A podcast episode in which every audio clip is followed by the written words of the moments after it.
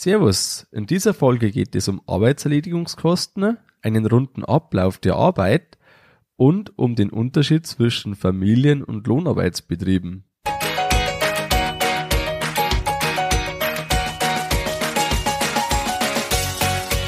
Herzlich willkommen beim Kuhstall Bau und Umbau Podcast. Hier bekommst du viele nützliche Ideen und Tipps für deinen optimalen Stall mit Blick auf das Wohl von Mensch und Tier. Schön, dass du da bist. Ich bin Gusti Spötzl und ich unterstütze Milchkuhhalter, die richtigen Entscheidungen für ihren Stallbau oder Umbau zu treffen und eine für sich optimale Lösung zu finden, ohne jemals schon einen Stall geplant und gebaut haben zu müssen. Hallo in der heutigen Folge. Heute möchte ich dir das Thema Arbeitszeit und die damit verbundenen Kosten genauer beleuchten. Und da gibt es auch einen Unterschied meiner Meinung nach ganz stark zwischen Familienbetrieben und Lohnarbeitsbetrieben. Ich habe insgesamt da zum ganzen Thema einige Beispiele für dich vorbereitet und ja, genau, wenn du dich wunderst, warum meine Stimme vielleicht etwas mehr kratzt, ähm, das ist jetzt einfach so, ich habe Corona nicht impfen lassen und dann ist man, muss man mit dem leben können, dass man es auch mal hat. Äh, so weit ist es jetzt halt und jetzt habe ich ein bisschen einen Husten. Ähm, nicht weiter schlimm, aber Tatsache. Wenn du bald einen Stallbau vorhast oder auch einen Umbau, dann möchtest du wahrscheinlich Baufehler vermeiden.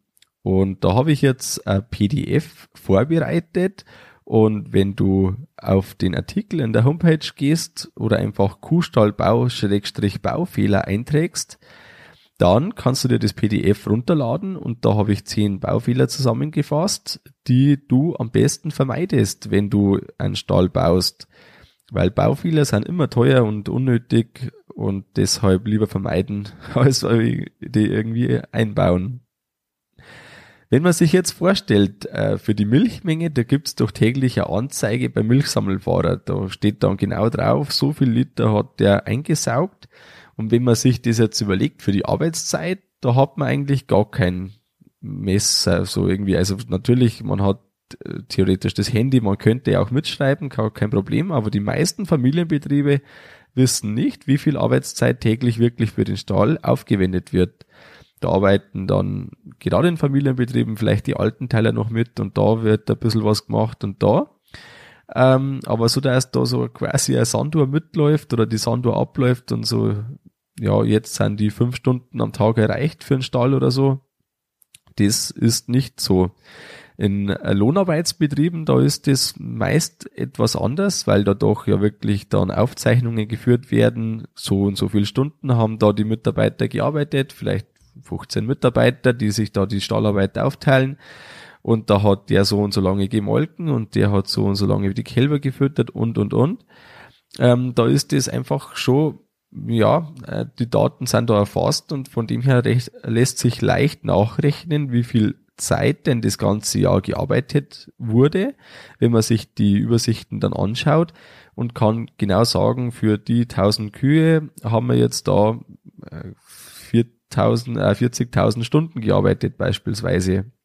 Und die Stunden haben uns dann so und so viel gekostet. Ähm, ist von dem her, also da kommen wir jetzt halt schon drauf, dann der erste Punkt, den ich jetzt habe für dich, das sind die Arbeitserledigungskosten. Ich finde es wichtig, dass man die Arbeitserledigungskosten anschaut, weil da erstens die Arbeitszeit drin ist und zum zweiten aber auch die Kosten für die Technik. Warum ist jetzt das so entscheidend? Da gehört jetzt zum Beispiel dazu die Melktechnik, die Fütterungstechnik, die Stalltechnik, die einfach da verbaut ist. Weil wenn man jetzt da sehr gut ausgestattet ist, zum Beispiel füttert man mit einer automatischen Fütterung oder mit einem Selbstfahrer, ähm, jemand anders füttert mit einem Silokamm, der hat natürlich viel weniger Kosten, braucht vielleicht ja gar nicht viel mehr Zeit, aber je nachdem, wie das dann aufteilt ist, führt das insgesamt zu einem gewissen Kostenblock für einen gewissen Erlös. Ähm, nämlich dann kann man es ja wieder runterbrechen in Kosten pro Liter Milch bei der Melktechnik, der eine melkt mit ähm, einem Anbindestall 35 Jahre alt und alles abgeschrieben günstig ähm, in Unterhalt, der andere hat einen Roboter, ähm, die einfach einen ganz anderen Fixkostenblock hat. Der im Anbindestall braucht natürlich viel länger dafür, dass er gemolken hat, ähm, als der andere seine Auswertungen mit dem Roboter macht. Aber auf der anderen Seite ist da eben äh, kostentechnisch vielleicht der Anbindestall ja gar nicht so schlecht dran, obwohl er ähm, das doch mit recht körperlich schwerer Arbeit macht. Aber man muss ja trotzdem das beides anschauen einfach. Einmal die Arbeitszeit und dann auch die Kosten für die Technik. Und ähm, ich habe jetzt eine Beispielrechnung gemacht, nämlich ist ja so, dass wir unsere Liegeboxenpflege ähm, teilmechanisiert haben, sage ich mal. Wir haben da Bobcat gekauft, haben eine Einstreuschaufel für das Ganze und haben uns einen Liegeboxenrechen zusammengeschweißt. Der Liegeboxenrechen, den nutzt man jedes Mal, also jede Mahlzeit, zweimal täglich somit und machen die Liegeboxen damit eben. Und das Ganze hat uns ungefähr 25.000 Euro gekostet. Das Bobcat, die Einstreuschaufel und der selbstgebaute Rechen. Wenn ich jetzt das auf 20 Jahre aufteile und alle Kosten, die man sonst noch hat, wie Diesel, Wartung, ähm, ja, Reparaturen, einfach so Sachen, wenn ich das alles zusammenrechne, komme ich ungefähr auf 2200 Euro pro Jahr. Jetzt ist es für dich vielleicht etwas schwierig zum Mitkommen mit den ganzen Zahlen, aber lass mich das einfach mal probieren. Ähm, und dann sehen wir es gleich. Also wenn ich jetzt davon ausgehe, dass wir ungefähr 40 Minuten Arbeitszeit pro Tag brauchen für die Liegeboxenpflege mit dem Rechen den Code raus, der reingekommen ist und dann auch das Fahren. Also 40 Minuten pro Tag, zweimal 20 Minuten und eineinhalb Stunden einstreuen äh, pro Woche. Wir streuen normalerweise zweimal ein pro Woche und ähm, genau miteinander so eineinhalb Stunden ungefähr. Dann brauche ich quasi, wenn ich die 40 Minuten pro Tag, eineinhalb Stunden pro Woche zusätzlich, dann sind es 321 Stunden pro Jahr. Ich setze jetzt für alle Rechnungen, die ich habe, einfach mal 15 Euro pro Stunde an. Wenn du dir selber was ausrechnest, überleg dir einfach, welchen Stundensatz du wählst. Er sollte nicht zu niedrig sein, weil man sonst in die Arbeit gehen könnte und da mehr hätte davon. Er sollte meiner Meinung nach auch nicht übertrieben hoch sein, weil man ja doch den Vorteil hat, man kann sich seine Arbeit so einrichten. Ähm, ja, also das kommt einfach ein bisschen auf die Alternativen an. Wenn man sehr gut die Alternativen hat, mehr ansetzen, sonst weniger. Auf jeden Fall, ich wähle da ganz gern 15 Euro, ist eine gute Mischung aus den verschiedenen Arbeitszeiten, die wir so haben. Ähm, genau. Dann komme ich jetzt drauf, dass 4800 Euro die Arbeitszeit kostet, wenn ich mich selber bezahlen würde, ist ein kalkulatorischer Kostenblock, weil wir ein Familienbetrieb sind, fast ohne Fremdarbeitskräfte. Ähm, und dann noch 2200 Euro für die Kosten, wie ich gesagt habe, für die Technik. Somit kommen 4800, 2200 auf 7000 Euro pro Jahr, die mich die Liegeboxenpflege kostet. Also da ist es dabei, dass die Liegebox ähm, so vorbereitet ist, dass sie danach wieder sehr gut für die nächste äh, Kuhrunde sozusagen geeignet ist. Wenn ich jetzt hergehen würde, und das ist jetzt die Alternativrechnung, ich würde einfach mit einem bestehenden Lader einstreuen und alles andere per Hand machen. Dann gehe ich jetzt einfach davon aus, dass ich nicht 40 Minuten am Tag, sondern eine Stunde am Tag brauche und auch, dass das Einstreuen langsamer geht, weil ich dann eine normale Schaufel verwenden würde. Ich müsste den Lader dann ähm, wieder waschen, also das Bobcat, das wir da haben, das nutzen wir sonst für nichts. Somit darf das schmutzig bleiben. Beim Lader müsste ich einfach da schon die Reifen ein bisschen abwaschen, dass man den, den Dreck überall hinträgt. Und das dauert ein bisschen länger, weil man dann einfach nicht so arbeiten kann da habe ich jetzt seit 600 Euro noch für die variablen Kosten vom Lader gerechnet, für die Zeit. Ansonsten nur Arbeitszeit und da komme ich auf 495 Stunden Arbeitszeit, mal 15 Euro wieder, sind schon 7400 Euro. Die 600 Euro dazu komme ich auf 8000 Euro Kosten. Wenn ich jetzt das also anschaue, einmal doch einigermaßen gut mechanisiert und die Technik da, wo man sich ruhig fragen kann, äh, bringt's das, dass das da steht? Und dann Alternative wäre halt ähm, schlechter mechanisiert, mehr Handarbeit, ähm, ist die Frage, wie gern dann das gemacht wird und wie gut, dass die Liegeboxen dann auch noch mehr Arbeitszeit gepflegt sind. Die Erfahrung aus der ersten Zeit zeigt, dass das nicht so gut ist. Und dann hat man einerseits durch die Technik einen höheren Standard und andererseits weniger Zeit gebraucht. Und da ist also jetzt einfach der, der Gedankenanstoß von mir für dich, wenn du am überlegen bist, dir etwas zu mechanisieren oder auch automatisieren, ähm, überleg dir ruhig einfach mal, kann das vielleicht doch Sinn machen, dass die teure Technik dann unterm Strich günstiger kommt, wenn ich die Arbeitszeit mitrechne. Rechne. Es kann auch sein, dass die teure Technik nichts bringt. Das gibt's auch. Aber es ist oft so, dass es eben schon was bringt. Und da macht es durchaus Sinn, dass man sich das überlegt. Und das ist jetzt der Anstoß für dich. Wenn man jetzt das überlegt, wie man das runterbricht, ähm, also die Kosten, wie man das sieht, jetzt halt, gebe ich dir drei Vorschläge und überleg dir, was am meisten Sinn macht. Einmal pro Jahr und Betrieb, also die Kosten, wie ich jetzt gesagt habe, 7.000 oder 8.000 Euro. Oder macht es mehr Sinn, wenn ich das pro Kuh und Jahr sehe?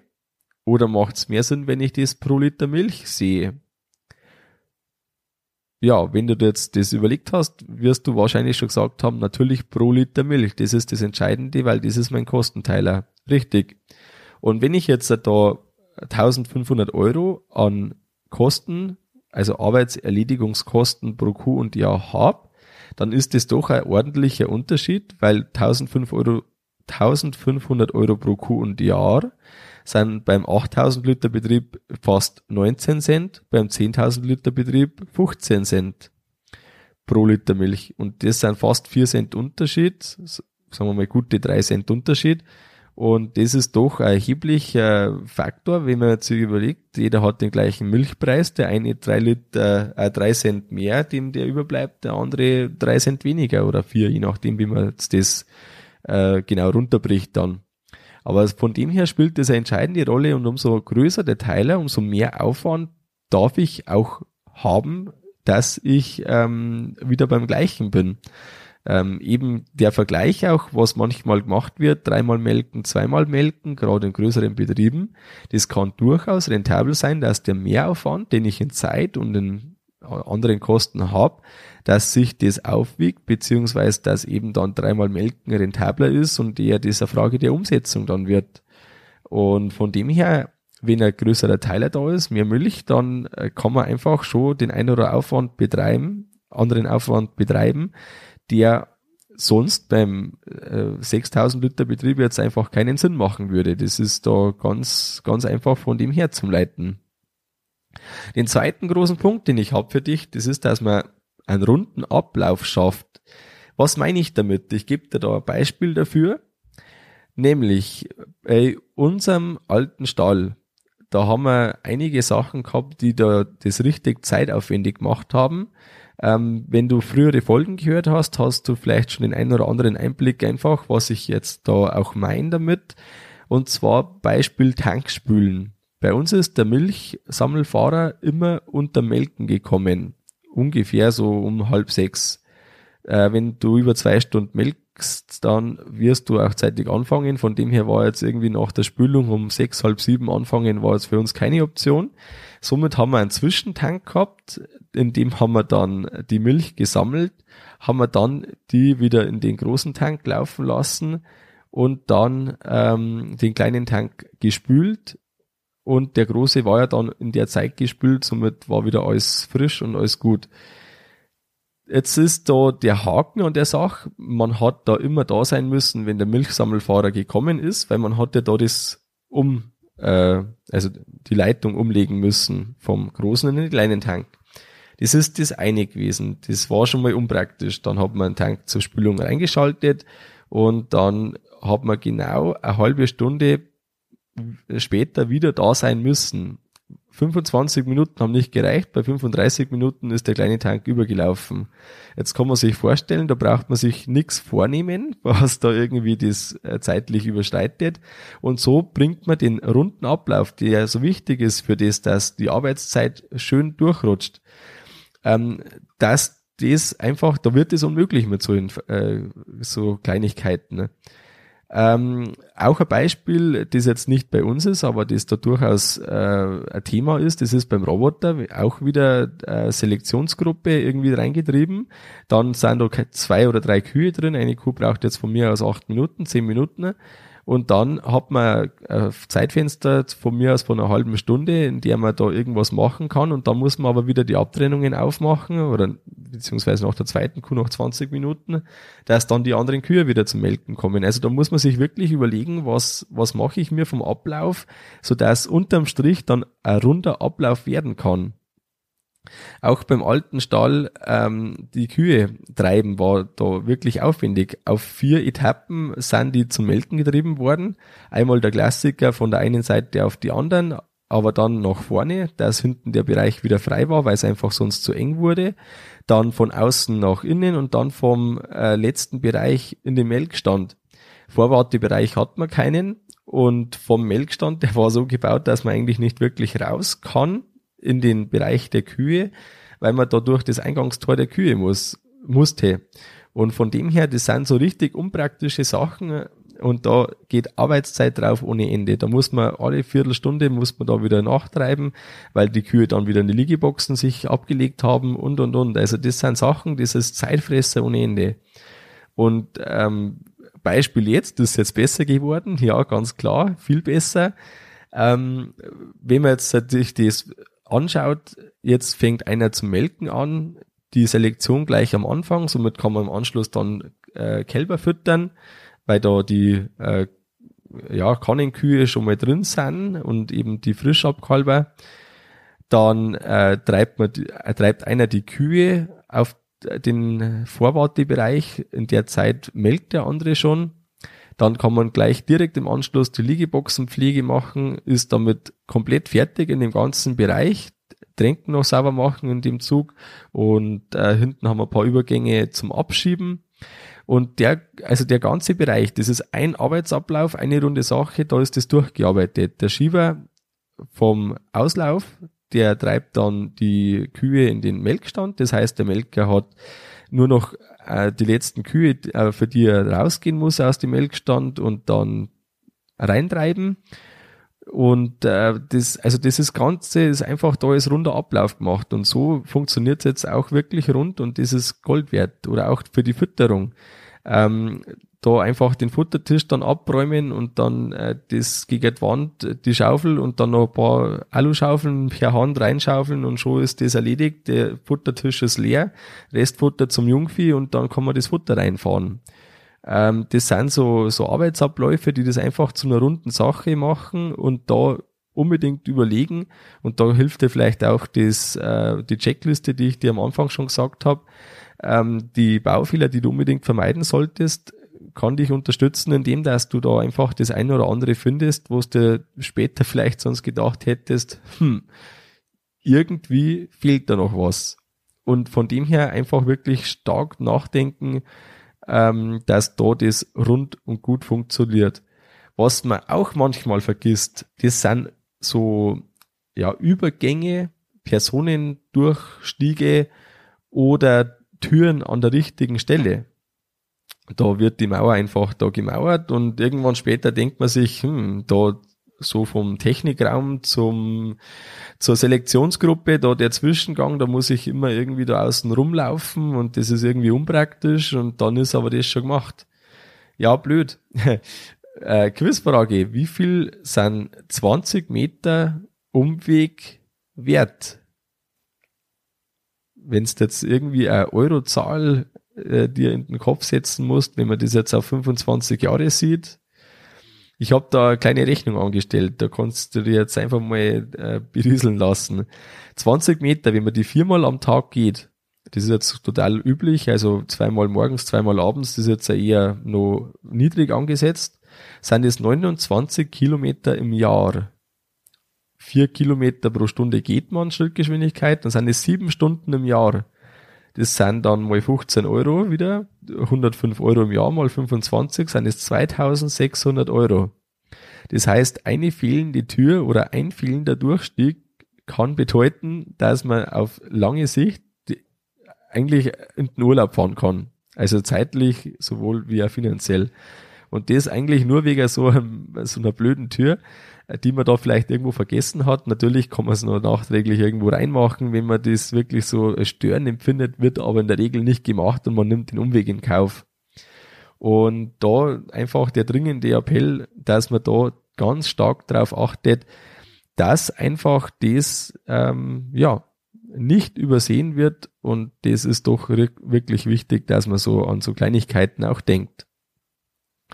Als letzten Punkt äh, habe ich jetzt den Unterschied Familienbetrieb zum Lohnarbeitsbetrieb. Den möchte ich jetzt einfach mal in meinen Worten so beschreiben, dass ich denke, dass man da nur mehr ein besseres Verständnis bekommt dafür.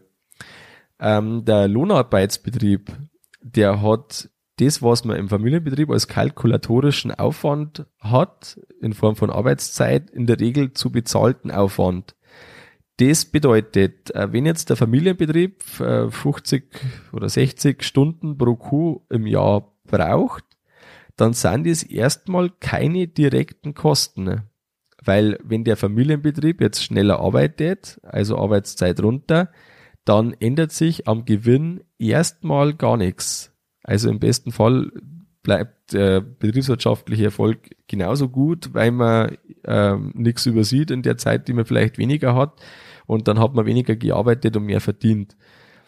Ähm, wenn man jetzt sich überlegt, 60 Kühe von mir aus, ein Familienbetrieb, der zu zweit bewirtschaftet wird, äh, Mann und Frau oder so, und 60 Stunden pro Kuh und Jahr, ähm, dann sind es 3600 Stunden, die man im Stall verbringt, mal 15 Euro sind 54.000 Euro kalkulatorische Kosten. Dann muss man jetzt überlegen, so ein Familienbetrieb, der hat ja an sich dann das auf dem Konto, von dem er grundsätzlich auch leben kann. Und da bezahlt er seine Privatausgaben davon. Sage ich einfach mal, der hat die Hälfte davon, 27.000 Euro Privatausgaben. Das heißt, wenn jetzt der Milchpreis sinkt, dann ist zwar der kalkulatorische Kostenblock nicht mehr gedeckt, vielleicht ist er auch schon vorher nicht gedeckt, je nachdem, aber das Geld auf dem Konto kann trotzdem noch mehr werden. Und das ist was, wo sich viele Familienbetriebe nicht bewusst machen. Deshalb wahrscheinlich oder wahrscheinlich deshalb sind in Bayern die ähm, die, die Lohn die kalkulatorischen Lohnansätze oder Lohnkosten viel höher als in, in Rest Deutschlands. So ist zumindest ähm, dies an den Auswertungen der DLG-Spitzenbetriebe zum Beispiel abzulesen und auch an anderen Auswertungen.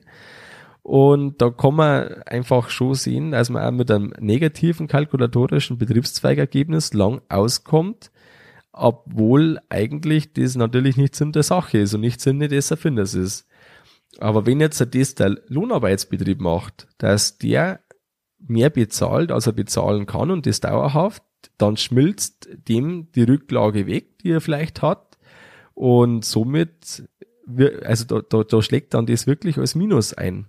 Und das ist ein Riesenunterschied, den man einfach da jetzt halt so sehen muss, den der Familienarbeits, äh, ein Familienbetrieb als Vorteil hat, dass der in Preisschwankungen aus der Sicht einfach stabiler ist, obwohl das natürlich nicht das Ziel ist, dass man da äh, sich dann langfristig trotzdem wieder in Schieflage äh, bringt, beziehungsweise dass man einfach seine Kostenblöcke nicht gedeckt hat oder seinen Stundenniveau von 15 Euro beispielsweise, das man haben möchte, nicht erreicht. Aber trotzdem ist es einfach äh, gut zu wissen, einerseits als Familienbetrieb, dass man deutlich länger durchhält als ähm, sämtliche äh, äh, Überschriften mit irgendwo 43 Cent Erzeugungskosten oder oder oder oder 48 Cent Erzeugungskosten, wenn man sich denkt, die hat man ja fast noch nie erreicht, dass man da wirklich das so kostendeckend produziert und trotzdem geht's ja. Warum geht's ja? Weil die kalkulatorischen Kosten nicht bezahlt werden müssen. Und ja, sie werden dann faktisch auch nicht bezahlt. Also je nach Betrieb, es gibt ja starke Unterschiede von Betrieb zu Betrieb, aber so ist da irgendwo die Sachlage der Lohnarbeitsbetrieb, wenn jetzt der eben da äh, wieder seine 1000 Kühe mit seinen Angestellten hat von mir aus, ähm, die wollen jedes Monat ihr Lohn, ihren Lohn überwiesen haben und dann bleibt im besten Fall noch nach allen bezahlten Kosten und allen kalkulatorischen Kosten was übrig und das ist dann der Betriebsgewinn und das gilt natürlich auch für den Familienbetrieb. Das was unter allen kalkulatorischen Kosten überbleibt, das ist dann der ähm, der echte Gewinn eigentlich, der dann unten unterm Strich dort stehen müsste, das aber auch negativ sein kann. Also das ist halt dann je nach Betrieb ganz unterschiedlich. Für mich jetzt einfach wichtig, dass für dich das äh, logisch rüberkommt, dass man an sich, wenn man jetzt das überlegt, Arbeitszeit runter und Gewinn hoch, stimmt das? Im Lohnarbeitsbetrieb stimmt das schon. Wenn man, wenn dadurch die Einnahmen nicht sinken, also wenn die gleich bleiben, im Familienbetrieb stimmt es erstmal einfach nicht. Wenn ich mehr arbeite oder weniger arbeite, ändert sich der Gewinn erstmal nicht. Da muss sich dann an den anderen Zahlen was ändern. Und kommen wir jetzt auch zum Fazit der heutigen Folge. Entscheidend sind die Arbeitserledigungskosten pro Liter Milch. Das ist das, was entscheidend ist. Und wenn man einen runden Ablauf in seinem neuen Stall oder seinen Umbau erreicht, dann erleichtert das die Arbeit und damit geht die Arbeitszeit auch runter, wenn man das schafft, dass da einfach das dann einen guten Ablauf bekommt. Und das ist das, was man auch favorisieren soll. Und ähm, in Lohnarbeitsbetrieben ist das Thema mit der Arbeitszeit bedeutender als in reinen Familienbetrieben und trotzdem soll sich jeder anstrengen, dass er das einfach möglichst gut löst. Wenn du Baufehler vermeiden möchtest bei deinem Stall Neubau oder Umbau, dann empfehle ich dir die Checkliste. Geh dazu auf kuhstallbau.com Baufehler und da kannst du dich für die Checkliste eintragen, da kannst du die runterladen. Das findest du auch nochmal auf der Homepage im Artikel zur Folge oder auch in den Show Notes. Das war's mit der Folge vom Kuhstallbau Podcast. Sei auch nächstes Mal wieder dabei. Dein Gusti Spötzl.